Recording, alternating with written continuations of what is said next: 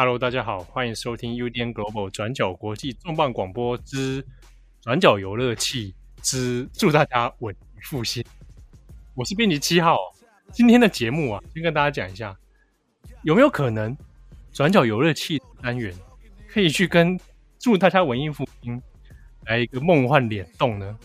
好，我今天就要来实现这件事情。这两个子系列节目，呃，蛮受到我们听友欢迎的。但是因为刚好啊，最近这个离年尾越来越近了，大家都很忙，没有更新，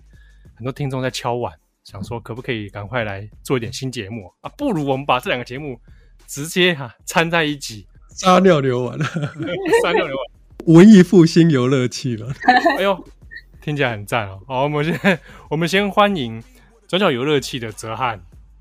大家好，我是哲瀚。我们再欢迎祝大家文艺复兴的建安玉文。Hello，我是玉文。Hello，我是江安。好，那这一集节目哦，我要做一次来宾了哦，我所以我要主持棒交给这个哲瀚哈，我要回去来宾座位上了。好，我们接下来先交给哲瀚。好，大家好，我是今天的主持人哲瀚。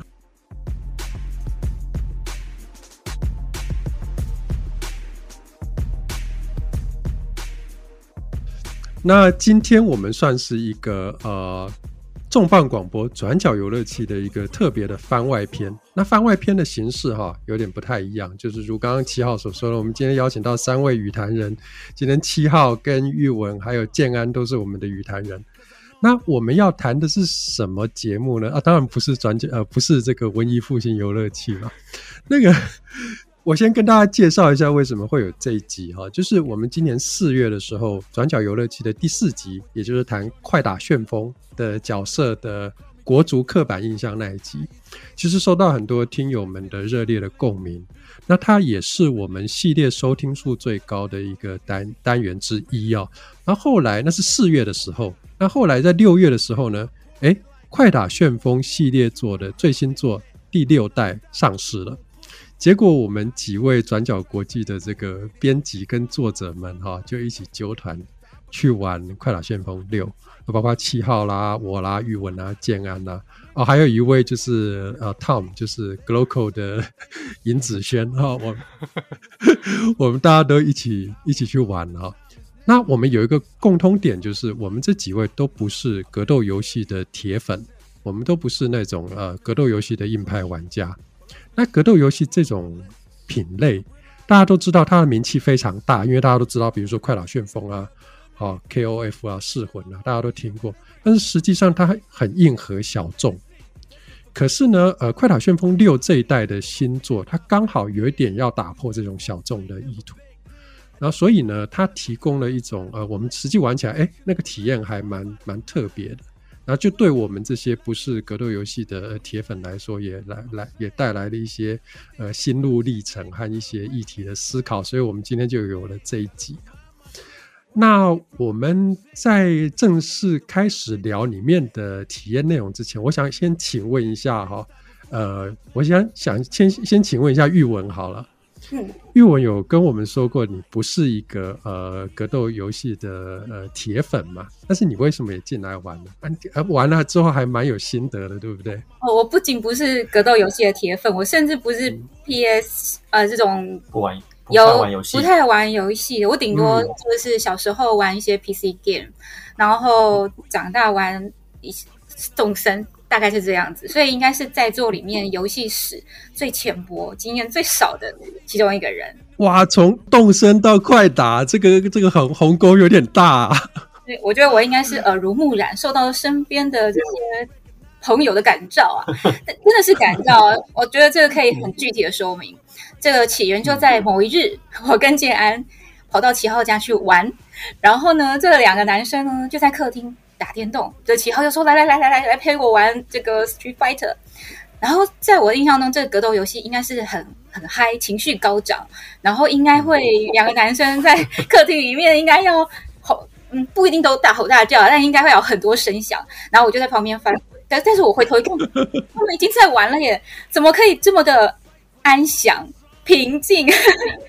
没有声音？然后就这样玩玩玩了一个下午。你只是隔了一阵子才会听到一个声音说：“哎、嗯，我想试试看那个。”哦，好，然后他们就开始设定。呃，我想想试试看那个。哦，好，可以设定。可是你不会听到任何哦呼那种 很兴奋的声音都没有。我很震撼，我是非常的非常震撼，因为在我的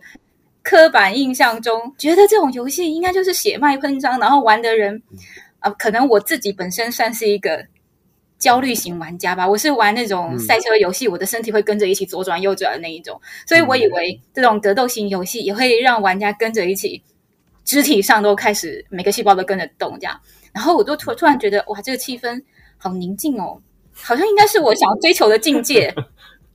然后，所以后来我开始玩游戏的时候，尤其这个 World Tour 模式下，它不是很呃、嗯、呃很清楚的说了一个宗旨，就是他们我们要追寻何谓力量。这就跟我玩游戏的第一个念头很像，我就是想要追求这种力量，追求平心静气的境界的这个力量。所以后来当建安他开始啊、呃、有点动念说我也想要买 PS4 的时候，嗯、啊 PS5 对不起 PS5 的时候，我就一直怂恿他买吧买吧，不要再犹豫了，迟早会买，何不早点买？那 我就赶快跟大家进入这个修炼的世界。所以你主要是着眼在这个有，就是这一代作品里面的世界巡游的部分，对不对？对对对，我玩了很多图。我我想先跟呃各位听友说明一下，世界巡游是什么？就是世界巡游是呃这一代作品里面特别呃新的一个内容。就是我们知道过去的格斗游戏，就是你开机之后，然后你就选角色，然后就开始对干嘛，对。那这次它不一样，就是它为了要吸引一些轻玩家、轻型玩家，或者是格斗游戏苦手的玩家进来，诶，它出了一个叫做“世界巡游”的任务。这个任务是你你去呃，你去创造一个角色，然后自己操纵这个角色呢，开始像玩玩 RPG 那样子，在这个世界里面哈，在一个大城，在各个。各个世界各地到处的这个往来，去解决一些任务啦，然后有一些剧情的故事，然后你随着这个剧情的故事，慢慢的呃去解决每一个任务。那每一个任务其实就是训练你一个招数啦，训练你格斗所需要用到的一个招数。然后这样子，你把整个任务走完了之后，事实上你也呃训练了一些呃格斗游戏的基本的观念跟基本的招数。它大概是这样，就是用剧情来带动你的做的一个新手的训练。不过它剧情做的蛮有意思，对不对？嗯，我觉得这个模式我觉得相当成功，可以吸引我这一类对格斗游戏本身没有特别爱好的玩家。我甚至其实还是有一点点在回避他那个格斗气氛太强的情境，譬如说纯粹的 battle，或者是某一些角色，还真的就是譬如说老桑啊，但是我我都。就是跟他跟这个角色玩的时候，我就觉得情绪压力有点大。就是他就是会让我感觉到，哦，就是真的是纯粹在对战，纯粹在比输赢这样子。然后对我来说，纯粹比输赢，或者是修炼这个呃功夫到很容易战胜这个模式，我会觉得我有点没有办法领略它的乐趣，或者觉得这个目的有点单薄。但是那个 Tour 模式，我就觉得它很符合，像我喜欢玩 RPG 或者有点策略型的游戏的玩家。然后，甚至它这个拓的宇宙，这个世界其实非常的精致，然后也很宏，也很宏伟，然后我就可以在里面沉醉很久，这样。对，它里面是有几张地图，你可以在里面走，比如说有一个是大都会市，然后有一个是中亚背景的的城市，所以两个地地方的那个风情完全不一样，而且它里面的那个建筑的建模也做得很精致，整个里面的世界给人家。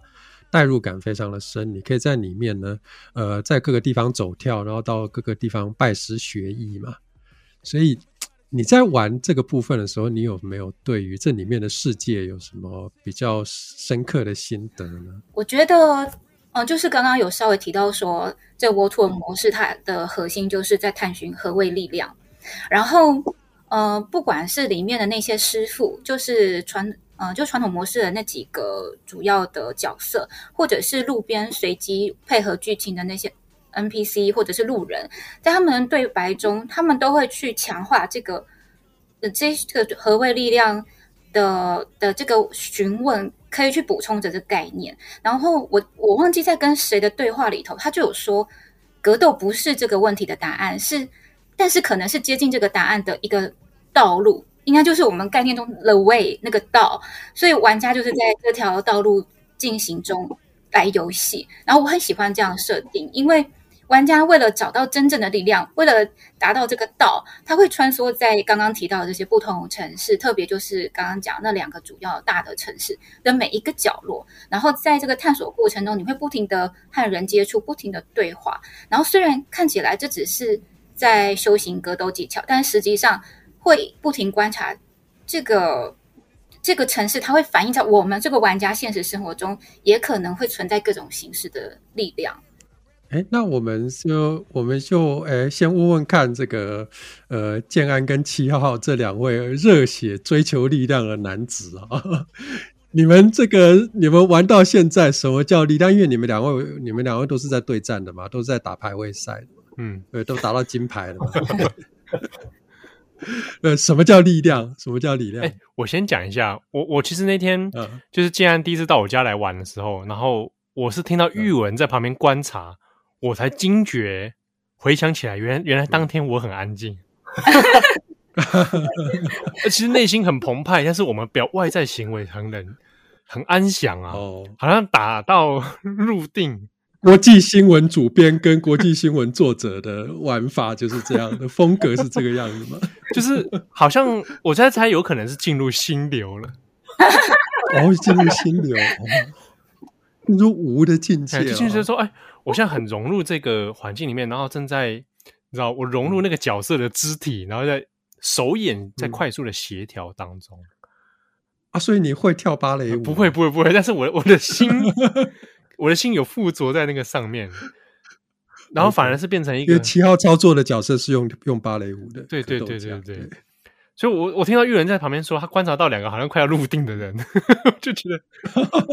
我才惊觉啊，原来这么。别人看起来是这个样子，嗯，对啊。然后我我觉得我后来我也因为除了玩对战之外，我自己也蛮花了蛮多时间在玩 World Tour，因为我觉得他这个这个模式的确设计也蛮蛮让人觉得新颖的，所以做了很多的这个尝试跟练习。我自己蛮喜欢他 World Two 里面，就是他刚刚讲的那个对于力量的追寻，他其实也没有办法给你答案，但是他给你了很多。用文化碰撞的这种感觉，所以我觉得他那个讲的那个力量，哈，在格斗游戏中，你可能觉得是那一种 power，但是他在故事里面，你会感到那个可能是一种可以是抽象的东西，一种精神上的强大。对，它可能可以是，它可以是格斗技，它也可以是精神，嗯、甚至可以是呃某一种呃不断挑战的心情，它都可以是一种力量。那对我来说，像是因为它很强烈的一个概念，就是城市。这个城市不管是视觉上，或者是空间的存在，然后它又用很多元素去建构这个城市，包括这个有强烈的视觉上的道路，或者是里面不同呃不同种类、不同类型的人，譬如说上班族啦，然后呃警察啦，或者是呃反对政府的人呐、啊，或者是黑帮啊，其实这个都是各种。力量的存在，就是我我不晓得，我可能会玩的是太投入还是怎么样，我就会 就会想说，嗯，其实他用很多方式来呈现各种存在的力量，这样子，然后甚至会用一点呃轻微的讽刺来描述这些的存在。嗯、那对对，然后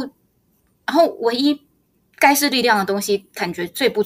最微不足道就是金钱，就是 说你在这个游戏要得到钱非常的容易。然后感觉它也不是会影响你左右你这个游戏发展的一个东西，但是现实世界中其实钱是一个很重要的力量，但在这个游戏中只有这件事情是相反的，那其他的其实就我觉得很拟真，甚至还有讲到什么 NGO 对一个国家的影响，像那纳夏尔的建设，很多它就是呃在 NGO 的背景之下发展出来的，还有高科技的力量等等等等之类的，然后我就会觉得说，也许这游戏要告诉我们的很多。事情其中一件就是力量的形式不拘一格，不不是只有一个样子，对。然后就像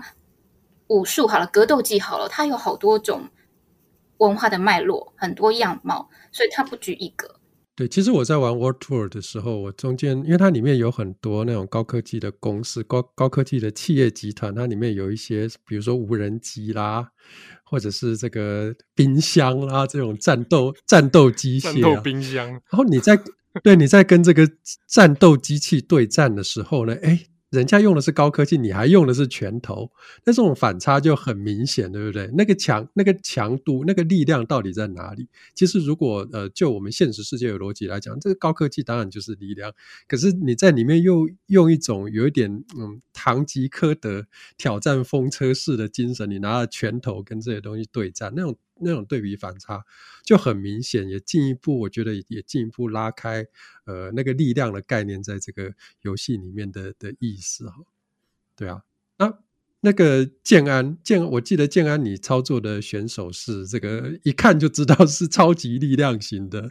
的角色嘛。你对于这个呃答案，你对于这个问题有没有什么什么样的想法？我自己觉得他这一次 War Two 模式啊，设计有另外一个很棒的巧思，就是主角基本上不会讲话，他就是属于那种啊常见的那种哑巴型的主角。这种设计最好的最。最大的优势就是说，它会让玩家有非常强的代入感，因为他不会主动跟游戏里面的角色对话。那在这个过程当中，其实像玉文跟齐浩刚刚都有提到，就是每个角色他都有属于他独特的文化背景。那我觉得很棒的另外一点是说，你你去问那些角色什么是力量的时候，他们其实也不会给你非常非常明确的答案。他们都是用他们的行为举止，或者是用他们的武术招式去跟你们去跟你呃阐述说他们心中力量的时候，那在这个过程当中，往往会带带入一些其实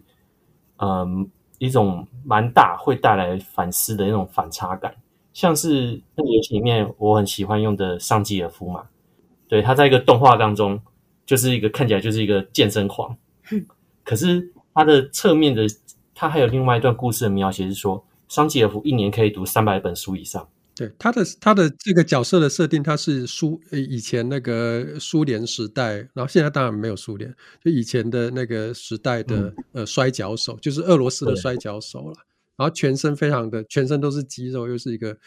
大块头的猛。对，他描写是徒手可以拉起一个潜水艇，但是又很喜欢读书。然后还有另外一个什么新角色玛丽莎。她也是，她就意大利的一个，也是一个很大块头，那个叫那个身材完全不下于桑吉尔夫的人。可是呢，他的另外一个兴趣就是珠宝设计师。就是说，这种非常反差的感觉，就会让你思考说，所谓的力量对这些角色而言，或者是甚至可以反映到现实世界当中，所谓的力量可能不是只有那么单纯，就是一个肉体。肌肉上的那种强化而已，也也有可能是你心灵上的锻炼啊，或者是兴趣修为上的一种看精进之类的。所以说，其实我觉得这一代对于他他让表面上是想要讨论力量，但是我觉得这一代对于力量的解读是可以非常的多元，而且我相信每个人在玩 War Two 的过程当中，一定也都会有不同的那种启发。诶，比如说我补我补补充个。刚刚竟然讲到那个玛丽莎那个角色，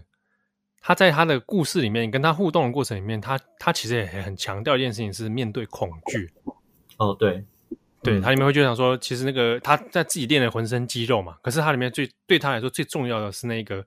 去面对那个恐惧的那个精神。这会让我想到斯巴达人，斯巴达人其实也不是，他们不是不怕死，但是他们是。锻炼自己的勇气去面对那个死亡的恐惧，所以在玛丽莎的那一段剧情就有你要面对一只狮子的恐惧。哎，对，那那他自己养的狮子，对，他自己养的狮子，你要通过那个考验哦，他才会收你为徒。这样对，对啊，那。既然我们都讲到角色了哈，我们记得我们在四月的第四集那个谈快打旋风的呃角色的那种呃刻板印象的部分，我们知道早期的快打系列在人物塑造上一直是依循的。依循着各种包括呃性别啦，包括国族的各种刻板的印象。可是我们其实可以发现，在第六代，尤其是近期的作品，尤其在这个第六代这里，他对于这种角色的呃形塑，已经完完全全很大一个一个程度上跳脱了过去的这种用刻板印象操作的方式哈。所以。除了我们刚刚谈到的几位角色之外，你们在玩的时候有没有什么特别的印象？是说，呃，这代的形塑角色的部分翻转了过去的那种刻板印象的手法，因为我们刚刚说哦，有一些反差萌的部分，比如说桑吉尔夫哦，他是一个大块头的摔跤手，哎，可是他他爱读书，他一年读三百本，哎，这个读书的量比我还多，超大量，对啊，超大量的，对啊，那那你们还有没有什么其他的角色比较比较呃有印象？比如说我自己个人的印象，比如说里面有一个角色叫韩朱丽，韩朱丽是一个恶女的角色，是一个呃。反派的女性的角色，可是它里面有一点那种傲娇萌的的 的的成分，一点点在里面，所以看起来就很好玩。对，那你们有没有其他的呃，有没有其他的体验呢？关于角色的塑造这方面，我自己是觉得，嗯、呃，当然我我其实之前就有玩过二代，然后我大概可以理解，就是那种刻板印象塑造角色的方式。那我在玩了六代之后，我还是觉得说他们刻板印象的还是蛮强烈的，非常强烈。但就是从他们的招式，甚至他们他们会的武术的那种形式，呃，当当然还有就是口音啊、服饰穿着那些，当然都是有。不过我觉得有另外一个蛮有趣的是，他们好像是呃从那些我刚刚提到 World Two 的模式嘛，或者是从一些过场动画去。更加细致的塑造那个角色其他的背景，我这一方面当然可能是想要去照顾一些像玉文这一种，就是才刚进入这个 IP 的人，但是另外一方面，我觉得他其实也是想要去丰富这个快打旋风每一个角色的特质，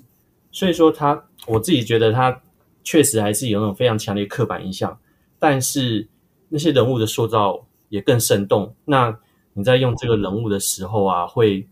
怎么讲？认同他吗？还是说更理解他的去操纵他？我自己的感觉是这样。哦，我突然想到，我虽然我没有过去太多游戏史，但其实，在那个 PS Two 的时代，我曾经玩过一两次，依稀有一些记忆。当时对这个游戏的印象是，我觉得情色意味很重。对于那个年纪的我来说啦，就是。我的印象中，我看到很多角色裸露的那个部位很多。这一次我新看到这个游戏画面的时候，我很惊讶，因为跟我过去的印象差蛮大的。然后对我来说，我不是不赞成裸露，只是说那个视觉冲击感跟以前的印象比起来就差很多。然后我觉得，像我这类玩家，就不会在第一眼就会产生“哦，这好像不是我会有兴趣的东西”这样子的念头。嗯嗯嗯，因为 SF 就快打系列在近年来的比较晚进的新作，它在这方面就是我们说性化的表现的部分是比较节制的。嗯嗯，相对起其他格斗游戏，相对起其他格斗游戏是比较节制。对，对，然后在其实我可以延伸到一点，就是六代我进去刚玩那个 World Tour 的时候，它里面有很多 NPC 嘛，就有就是各种非玩家的角色。我一进去看，走在那个大大都会的那个街上，我就看哇，这个我我们用一个比较粗暴的概念来讲，就是哎，这这这个营造真的蛮政治正确，就是各个地方它真的兼顾到非常多的那种性别多样性，比如说它有呃，它有跨性别，然后也有，甚至我甚至有我不知道是我眼睛看错还是什么，有一些有那个 CD 的角色，有 TS 也有 CD 也有。也有呃，也有各种，比如说呃，可能有有男同啊，比如说那位那位呃格斗的主持人，就是就应该就是这样子的角色。然后他的肤色也非常多元，对，他的肤色也非常多元。然后他整个社社呃整个都市的营造，除了族群之外，他的文化也是相当多元的。比如说他的他有美式的大都会，有美国纽约那样子的气氛，然后旁边也有那个唐人街。那也有那个本田开的那个那个相扑抢锅店，就是火锅店嘛。然后就各种文化都融合在一个大都会里面，那真的是我们怎么讲？我们这个全球化时代的一个呃，我们说社会流动的一个呃很很典型的写照，而且它是一个非常非常理想化的写照。那我一进去就觉得哇，这个世界真的是嗯。哇，真的非常开放，非常多元。然后你甚至是在街上随便找人就可以打架，就可以格斗这样子。那我想到一个蛮有趣的点，就是之前好像有在跟七号有在聊快打旋风这个东西，它出现时候的时空背景，就是为什么会那么强调那种人物跟国族之间的连接，然后另外一个核心的点就是人物跟人物之间的对打。记得《快打旋风》它是不是差不多是在网络这个东西开始慢慢成型，然后我们对于所谓的国际地球村这个概念有更明确的意识的时候，九零年代的产物。那我们知道九零年代是全球化开始起飞的时代，对，对地球村。地球那个这个词很久没听到，嗯、但就是地球村，老了老了。对啊，所以在那个 World Two 里面，就是这种地球村的的的的感觉，又表现在一个地方，就你随时随地就可以买张机票去别的地图，到别的国家去，对。对，那里面的机票非常廉价。非常廉价，然后我要拿个什么任务的道具？哎，只是一个小道具，可能是一个什么金属啦，还是一个皮革，我就要从纽约飞到伦敦去。我的天呐，你们纽约没卖吗？你还要去伦敦拿？那去伦敦好像去家里后院一样。对，我我想讲一个，刚刚提到政治正确这个概念啊，这一次就是那个新的角色玛丽莎，玛丽莎因为她是女性角色，但是她被塑造成是一个。角斗士，而且是就是肌肉嘛，对，肌肉猛，全身肌肉猛女很猛的，对。当时那个角色出来的时候，一堆玩家就开始说啊，来了来了啊，卡普空也在搞政治正确，就搞这种哈，好像男男性化的女性角色。嗯，那个时候很多人还抱持这种负评哦，但是随着游戏发售之后，这个负评几乎消失了。我跟你讲，玛丽莎必杀技很好用。对，而且很多玩家说，因为玛丽莎用起来那个打击感实在太爽了，打击感很强。对，而且在在这个过程当中，也甚至觉得，哎，玛丽莎其实蛮赞的。就整体他他角色的设计，让你其实他觉得很合理。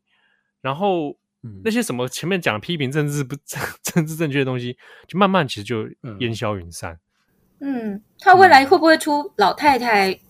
这种形象的角色呢？因为现在。最让我不解的就是有不同性别、不同族群、不同肤色、不同年龄，唯独就出就少了年龄大的女性这种角色。嗯、对，年龄大的男性以前还有，因为你可以找在以前的那个港香港的功夫片里面，什么醉拳老头的那种那种形象嘛，就是又老然后又是功夫高手那样子的形象。对，女性。呃，就是年纪大的女性还真的很少，真的几乎没有。对，这个确实，这个好像在其实也不止格斗游戏啊，在普遍的游戏里的角色里面，呃，对高龄女性这样的角色很少。嗯嗯，也有那种年龄设定上是高龄，可是看起来是年轻貌美，比如说《火影》里面的纲手。哎，对对对，他就最后还是会导向，他就硬是要把你对，他是要导向是说他外观上还是青春。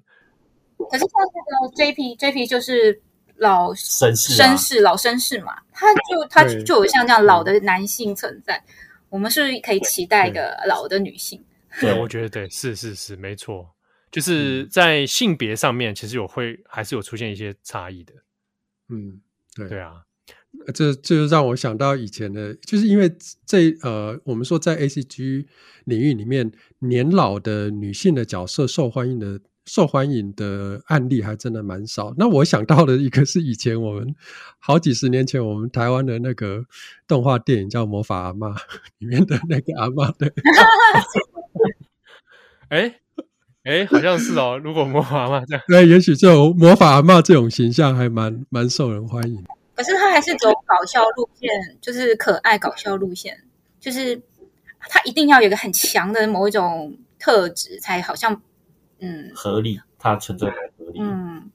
就是像 JP 这种角色，他他的存在就是一个气场很强，非常强烈，存在也非常强烈。然后你甚至会觉得说，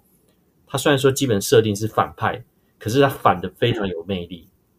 嗯、但好像就是这种女性老年角色就没有。那如果说真的塑造出来的话，应该我假设啦，在这个快打旋风六又塑造出来一个一个这样子的角色的话，我觉得就是一个非常非常大的。就在游戏史上来讲，非常大的创新。嗯嗯嗯嗯，我我想到的是金庸笔下灭绝师太，这真的大家都看到牙痒痒的这种角色，那就跟你刚刚 JP 又有点不太一样了，就有点又有一点偏负面的感觉。不过我像我我觉得像我自己这次对角色啊，我我蛮喜欢一点是，他他其实既有我们刚刚讲到的一些刻板印象，就就是我们在过去我们在那个第四集讲到嘛，就是我要让一般人快速进入这个角色，最好的手段其实是刻板印象嘛。哎，可是在我我自己观察的过程里面，就是像《快打旋风六》里面，它很多角色是多元文化碰撞下的的产物。啊，嗯嗯，那甚至是用一些可能看起来本来不相干的元素去兜在一起。这个我自己也蛮喜欢，比如说啊，马我们讲刚刚讲的玛丽莎好了，啊，他是意大利人，然后角斗士，所以他给他赋予上一个好像这个历史文化的这种感觉。可是他在他强壮的这个形象背后，他又是一个珠宝设计师，嗯，好，这种反差的设计。那我自己喜欢用的角色是个码农嘛，嗯，那码农在设定里面是法国人，那他就会出现的开始法国刻板印象的这种元素，比如说芭蕾舞，所以他给他设计的是他是会芭蕾舞，那以及时尚 model 这样。这两个刻板元素里面放上去之后，也加入了另外一个法国也算是代表性的运动，就是柔道。我觉得他把芭蕾舞跟柔道放在一起这件事情，我自己是没有想过的，因为这两个看的确在逻辑跟系统上面其实是两件事情的。芭蕾舞要把身体给拉高，好去 up，去把那个能那个力量是从地上这样往上拉，可是柔道很多是要把人带到地面。对，就是他的投技很多。哎，这个马龙的投技，他的动作真的很漂亮，我觉得。对，就他用芭蕾舞的方式，好像把人家你好像要跳双人舞一样，可是你又你又对他做一个投技。对，投技就是把他摔，把他摔出去。那这个这个动作真的做的蛮漂亮。对啊，所以他那个设计上面，我就觉得，哎，这个好有趣哦，没有想到他的动作设计可以是这样，嗯、所以不得不赞叹卡普空真的是动作天尊。嗯、对，游游戏业界对他的封号就动作天尊啊。对。然后，然后，对他的，对，然然后那个马龙身上有些，他有一些法国元素是，比如说他用颜色去象征他的那个国旗啦，这个就非常、哦、非常国家主义，蓝白红三色，对，对去对去套上去嘛。以及我看了，如果看制作人讲他的设计概念，就是奖牌这件事情，就说他说他那个设计概念其实是为什么要给他这个角色多一个关于奖牌的这个这个系统，那。就说，因为法国的运动在奥运项目里面奖牌数能拿最多的，其实还是是柔道。哦，所以他故意把这些放上去，然后他的那个奖牌上面的图样有一点点去参考了 即将要登场的二二零二四年巴黎奥运。哦，还有这样子啊，这个这个搭配的就蛮蛮有趣的，这样搭配就蛮好。啊、嗯，所以我觉得，哎，它整体其实巧思还蛮多的。嗯嗯，那我觉得玩这个游戏啊。就是以我这一个不是热衷玩游戏的人来说，我觉得因为它的巧思很多，细节很多，我会觉得在玩这个游戏有一种被呵护的感觉，就是你会很享受沉浸在里头的一种难以言喻的安全感。就是你会觉得你在这边不会担心下一秒我被当笨蛋了，或者下一秒好无聊，会有这种危机感，你就会觉得没关系，接下来半小时我就是在这里享受。嗯，OK，可是可是我去对战的时候，我都觉得我被当笨蛋，呃，挫折感非常强烈。欸、这个不过你你说到的是 World Tour 的部分，那真的成代入感真的蛮深。对，这个哲瀚可能说对战一定会有挫折感，这是所有格斗游戏玩家一定必经的过程。所以我们就来聊聊这个我们在里面的挫折的心路历程。对，因为你就在里面就是说，好，那我现在怎么样面对这个挫折？我有没有勇气来面对 自己的缺失？呃，对啊，就是我需要不断练习。然后这这一点，我们可能就要这个请七号跟建安两位哈、哦，来多多来分享一下他们的心路历程。我先简单的说一下我的部分，因为我玩大部分还是在玩 World Tour 的部分。然后我是有想要，我一开始是有想要去去打排位，那时候我还幻想说，因为我我过去也不是一个也不是一个呃格斗游戏粉呐、啊。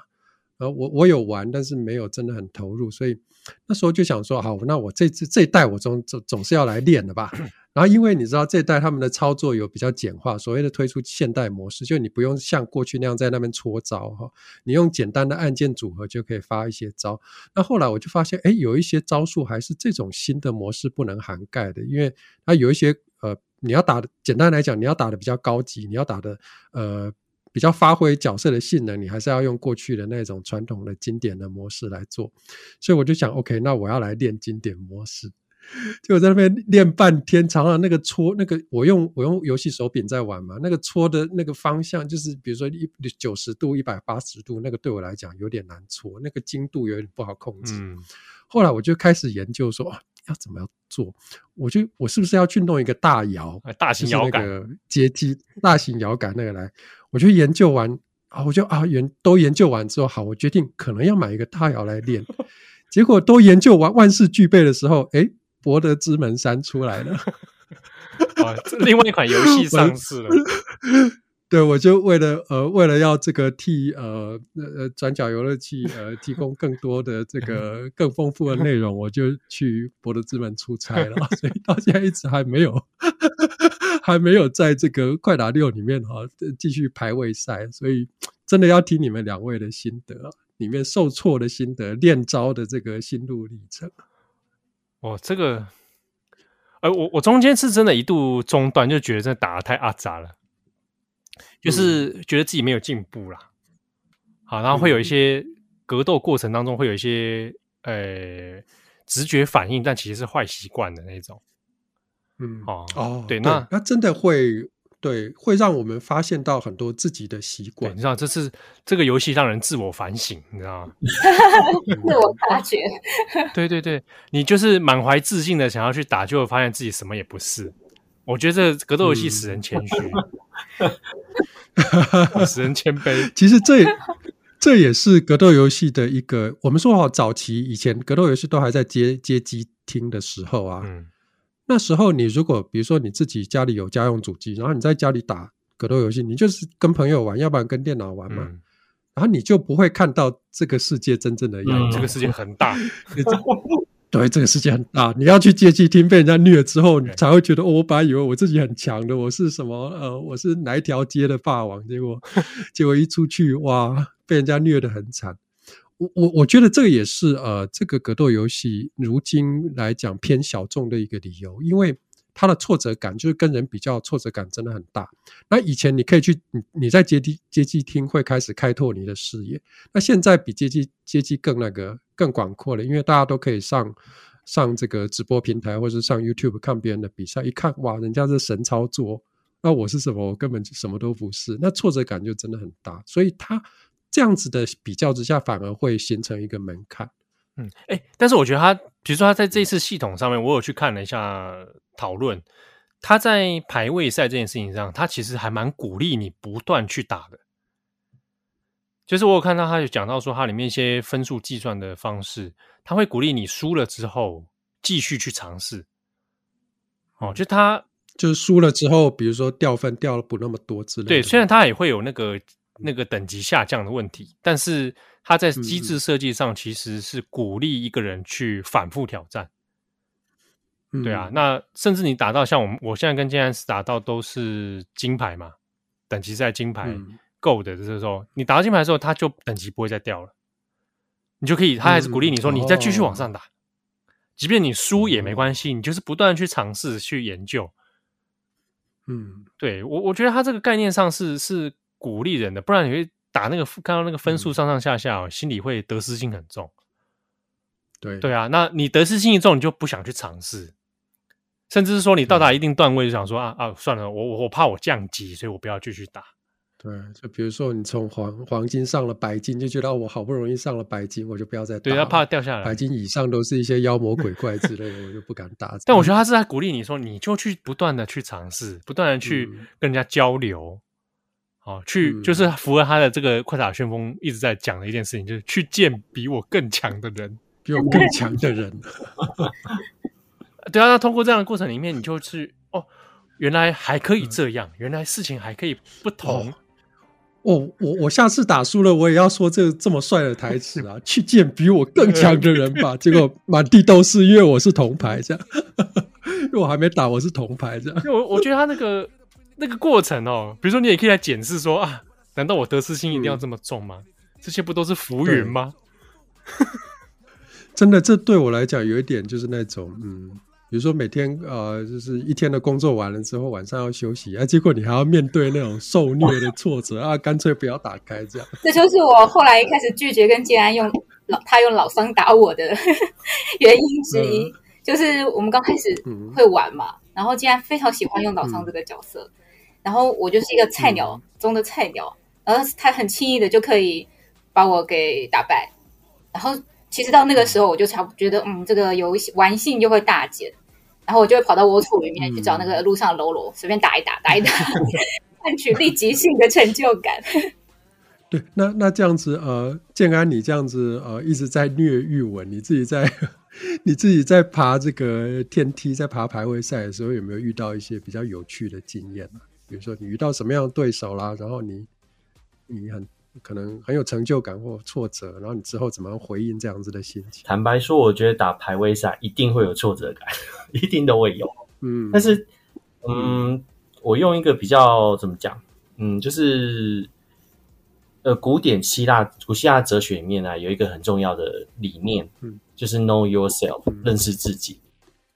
Gnoti selton，Gnoti selton。啊，对，因为我是做希腊哲学的。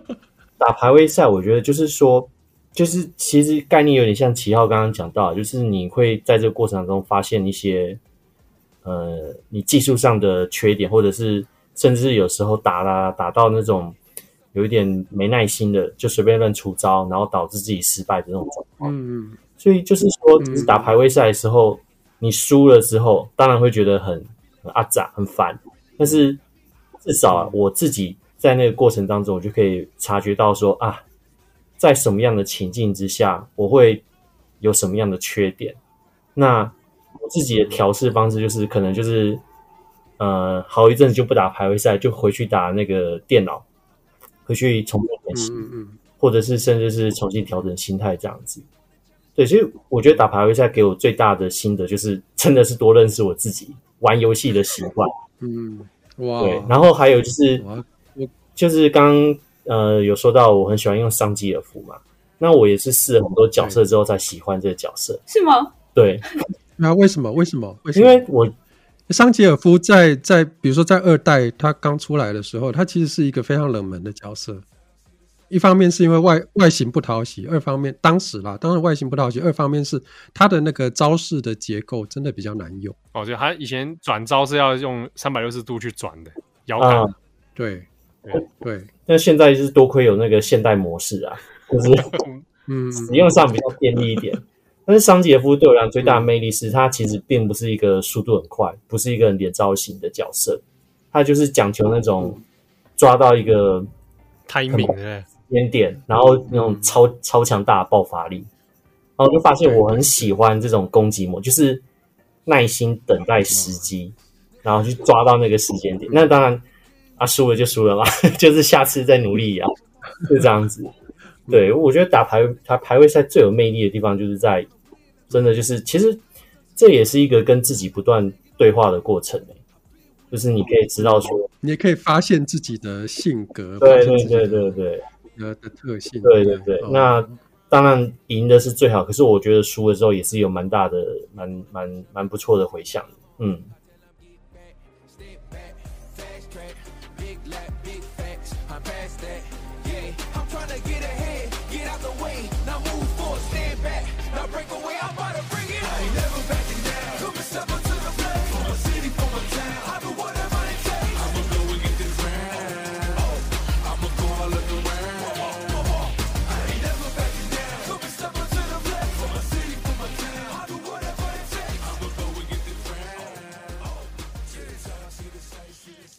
那我们刚刚都聊到对战的这个部分嘛。那除了对战跟 World Tour 的任务之外呢，诶，这个游戏的整体来看，你们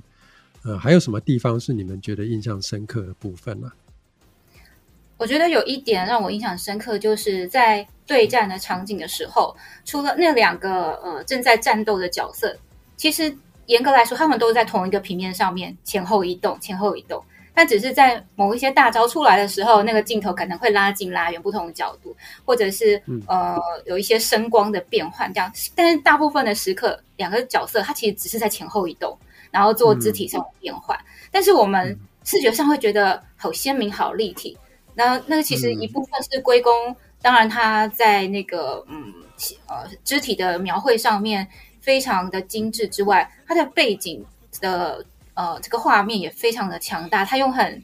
呃很强烈的透视法去营造整个的空间感，嗯、但实际上它就很像，它就只是一个像舞台一样，它其实只有前面那个空间有存在呃一个移动的范围，但后面它其实整个是个平面这样。就上一次我们刚好那个 瓦宝的 podcast 讲到最后晚餐的时候，其实我很想要举《Five Six》的。我们现我们现在这个文艺复兴游乐器的部分来了。有请这个玉文的这位呃，为我们主讲这个《快打旋风六》里面的场景部件的分析。对，大家如果有去听《最后晚餐》那一集，就是那一幅画的场景，也是后面是非常呃空间感强烈的一个呃四方形房间，嗯、但其实它对所有的人物跟主要的物件都在最前方的一个水平的呃一个范围之内，他们就是用了、嗯。相同的透视法，同样的舞台效果，这样。对，而且它很棒的一点是，其实每一个舞台呀、啊，它都很多那种小彩蛋、小细节让你去发现。嗯、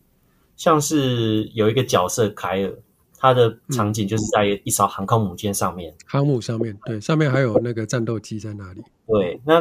那个游戏就是三战两胜嘛，所以说至少你会打打两场。然后你在第一场啊，就会看到凯尔好像应该是下一。一个战斗机，然后他还戴着那个头盔，然后第二场开始，你就看到凯尔已经把头盔拿掉，然后慢慢的往前走过来。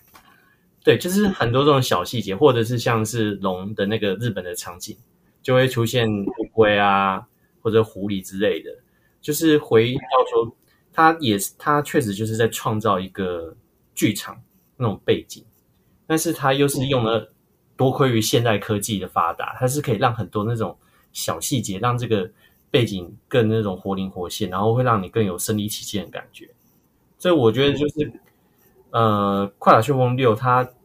这一代真的也算是在美术设计上也是非常有巧思的一个一代。嗯，哎、欸，真的，我我其实真的蛮喜欢这次的美术的，因为像大家记得，呃，有有熟知《快打旋风》系列的话，知道说四代的时候，四代是睽违好几年再做一个。这个格斗游戏嘛，而且他那时候做三 D 化，那当时出来的时候，睽违多时，终于有一个正统续作。当时给的主题是水墨，嗯，所以那时候出来的时候，大家很惊艳，就是哦，快乐旋风回来了，而且它这是三 D，而且还是用水墨的泼墨的方式。然后到六代，它这次是有一点街头喷漆，有没有？对。它在很多色彩的运用上，跟一些系统的视觉上是那种街头感、涂鸦感、喷对涂鸦跟喷漆那种对那种那种色彩非常艳丽，然后又非常的嗯非常狂放，对狂放，然后具有那种城市生命力的感觉。对对，我说他在很多这种细节的设计上面是有意识的在做嗯设定的。对，就都他们后面有一个很清楚的概念，就是我们今天要表达是一个什么样的主题啊？对对，对，然后这样主题反映在各个地方的细节的设计上面。对，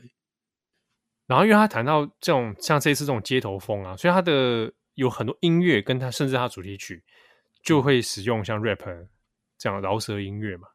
嗯，但是他使用的音乐，我我刚开始听是觉得好像还好，OK，就是这种很呃这种 rap 音乐。但是，对，但是听久了之后，发现就是还蛮顺耳的。之外，去听他的歌词，仔细想，说喜欢越听越觉得很有趣。就发现他歌词里面就有蛮多也是符合这整个系统概念的。嗯，比如说他游戏本体的主题曲就是呃，就是那个为了城市哈、哦，然后在这城市里面生活，然后要怎么样去奋斗这个概念。嗯、那另外，他还有另外一个是。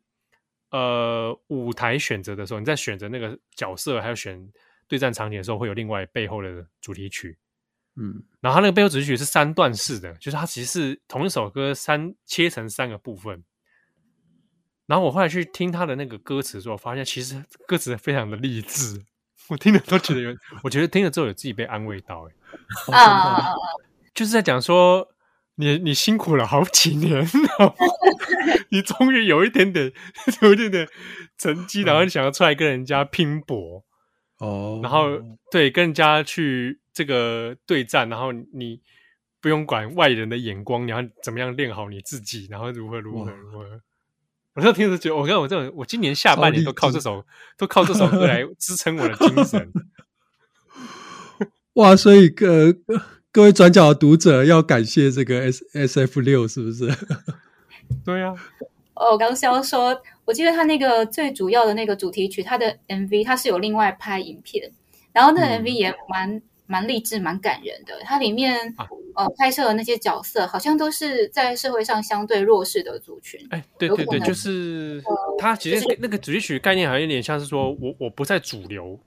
对对对对对，我在一个边际，可是我我在边际，我怎么样去活得很精彩？嗯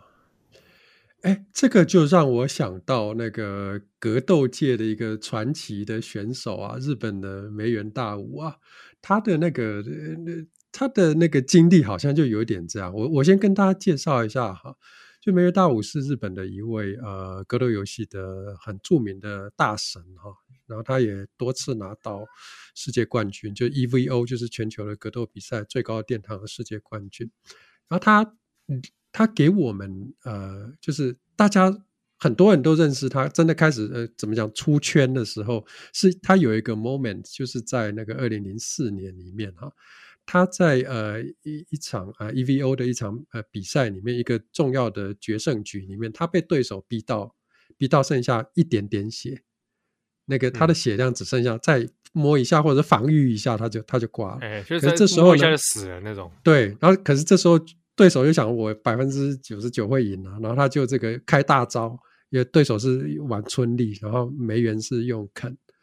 春丽就放那个大招凤翼扇哈，凤翼扇你就知道是他是那个正踢七下，背踢七下，再上踢一下，结果总共十五下，然后这个梅园大武就背水一战，整个就是把十五下全部都挡下来，挡下来之后反杀对方，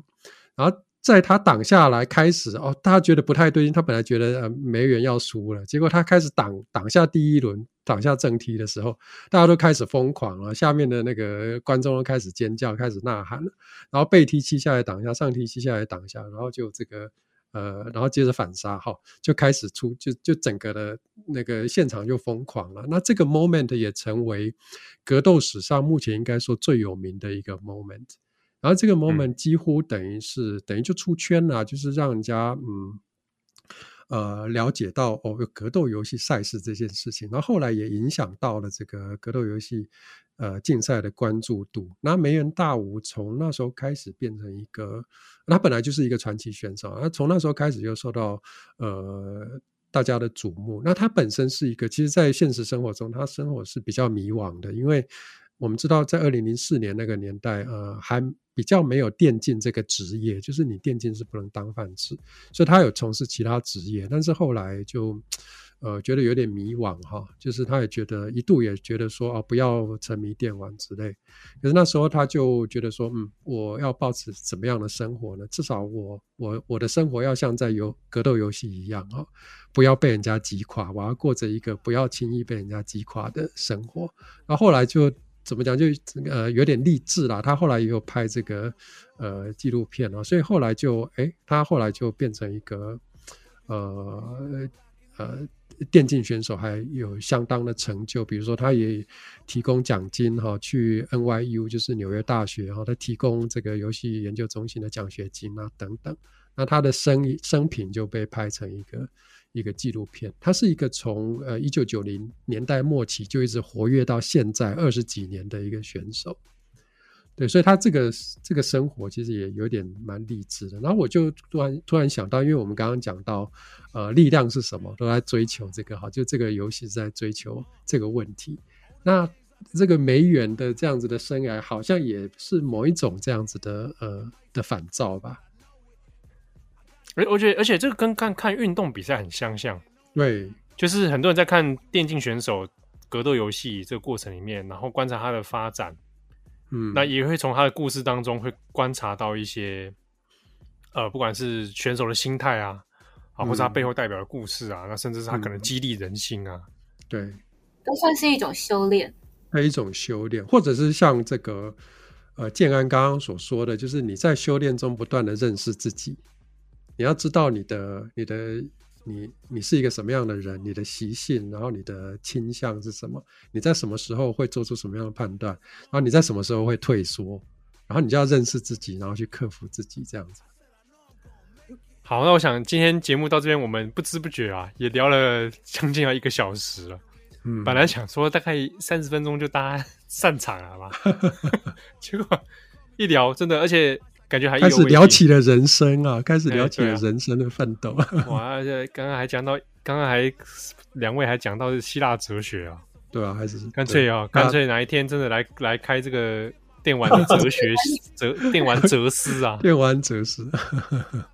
对啊，对啊，哦，这个希望大家听众哦听了之后有喜欢。不管你有没有玩过《快打旋风》，但是从游戏当中去体验一些想法，去连接我们各种不同样的知识，我觉得这是很有乐趣的一件事情。对，那也欢迎听友你自己，不管是有没有看过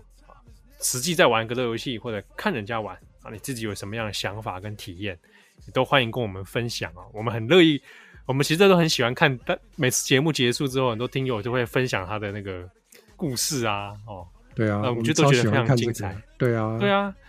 所以希望大家可以多多来分享，嗯、或者是说，哎，还有什么游戏你很觉得很有共鸣、很有共感，想要跟大家来聊的话，也欢迎告诉我们。其其实我们之后也会在系列的节目之外，哈，额外制作像今天这样插播性质的番外篇。然后，所以各位听友在听转角游乐器的时候，其实也可以留言写下你们的想法跟回馈。那说不定我们会把你们的想法哦，回头再做成番外篇来插播。哦，对啊，所以就是请呃，我们真的很希望听听听各位的分享。对对，好，那今天非常感谢这个建安玉文，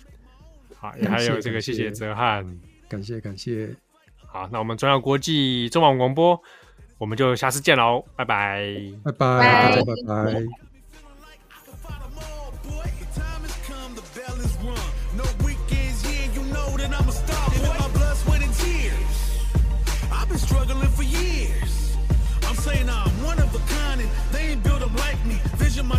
champion, one day I might be. Proud of what I see from the man in the mid. A real freedom fighter, got a problem, with the deal? Everybody know that I always keep it real. I fall down, I get up, I keep pushing still. They recognize I'm a champion. I did it all, even what they say can't be done. I wear my stripes proud, I raise my flag high, and I'ma stay